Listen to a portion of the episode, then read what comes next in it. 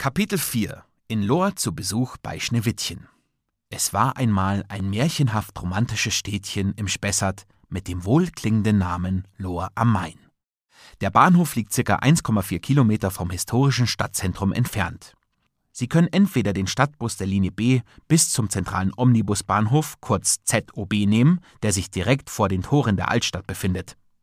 Die Abfahrtszeiten des Stadtbusses sind exakt auf die Ankunft des Main-Spessart-Expresses abgestimmt. Sie können also ganz bequem hinzusteigen. Mit dem Bayern-Ticket können Sie kostenlos mit dem Stadtbus fahren. Falls Sie den Weg lieber zu Fuß zurücklegen möchten, folgen Sie dem Schild Alle Richtungen, das Sie zur Altstadt führt. In der verwinkelten malerischen Lohrer Altstadt erwarten Sie kleine Gässchen, windschiefe Fachwerkhäuschen und ein traumhaft schönes Schlösschen mit dem berühmten Schneewittchenspiegel. Vom zentralen Omnibusbahnhof laufen Sie einfach in die Lohrtorstraße und biegen dann rechts in die Hauptstraße ein. Nach ein paar Metern passieren Sie den Marktplatz mit dem Märchenbrunnen des Lohrer Bildhauers Hermann am Rhein. Zweimal wöchentlich werden hier rund um das alte Rathaus bunte Marktstände aufgebaut, wo Sie sich mit regionalen Köstlichkeiten eindecken können. Wenn Sie am Marktplatz vorbei und die Hauptstraße weiter entlanglaufen, befindet sich das Lohrer Schloss, in dem heute das Spessart-Museum untergebracht ist, auf der rechten Seite. Sie können es nicht verfehlen. Es ist wirklich sehr gut ausgeschildert. In dem Lohrer Schlösschen, vor dem Sie nun stehen, lebte einst ein kleines Mädchen samt ihrer bitterbösen Stiefmutter. Die machte ihr das Leben derart schwer, dass die Kleine in den tiefen Wald floh, über sieben Berge zu den sieben Zwergen. So in etwa trug es sich einst zu in Lohr am Main. Denn, ob Sie es glauben oder nicht, Schneewittchen, die wohl bekannteste Märchenfigur aller Zeiten, soll ein Lohrer Mädchen gewesen sein.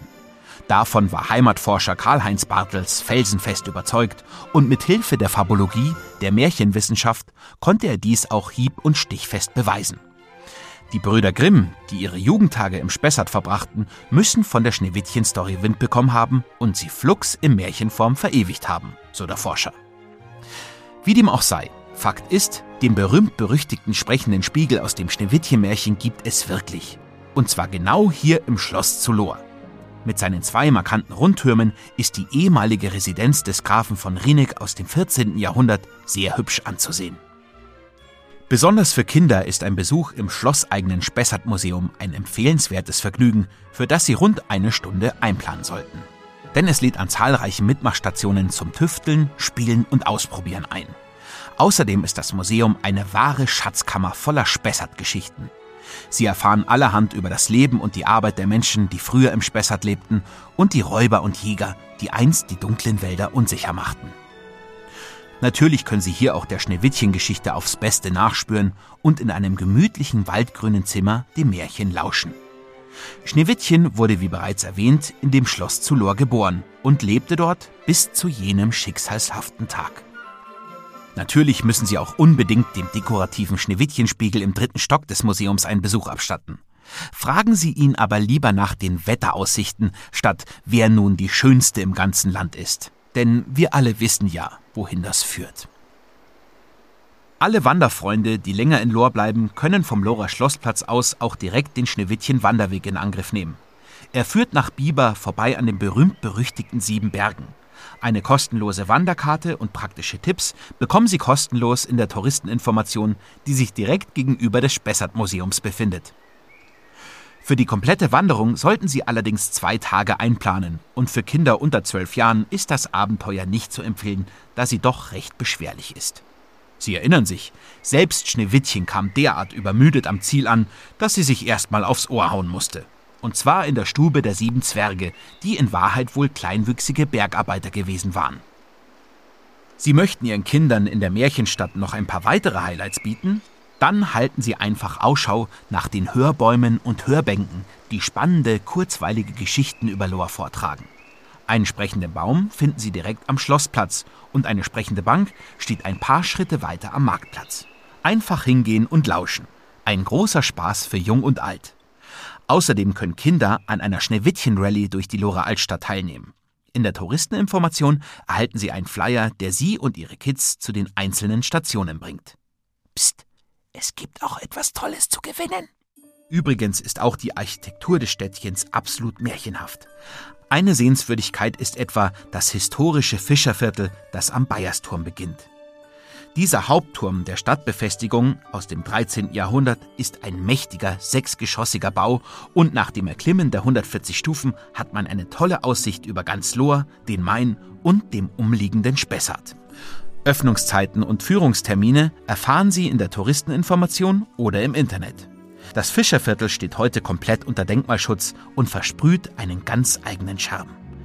Diese mittelalterliche Vorstadt ist noch so gut erhalten, dass Sie beim Spaziergang durch die engen Gässchen, über die uralten Pflastersteine und entlang der süßen Handwerkshäuschen sich in längst vergangene Zeiten zurückversetzt fühlen.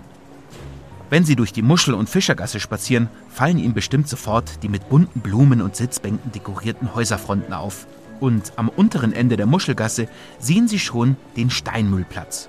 Dort zieht es Sie vielleicht direkt in das tolle Keramikatelier von Elisabeth Reusch-Heidenfelder.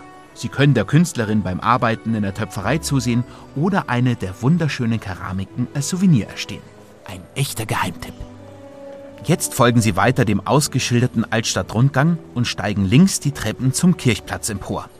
Dort laden gleich zwei Kirchen zu einem Besuch ein die katholische Stadtpfarrkirche St. Michael und links davon die Kapuzinerkirche mit den Figuren der Karfreitagsprozession.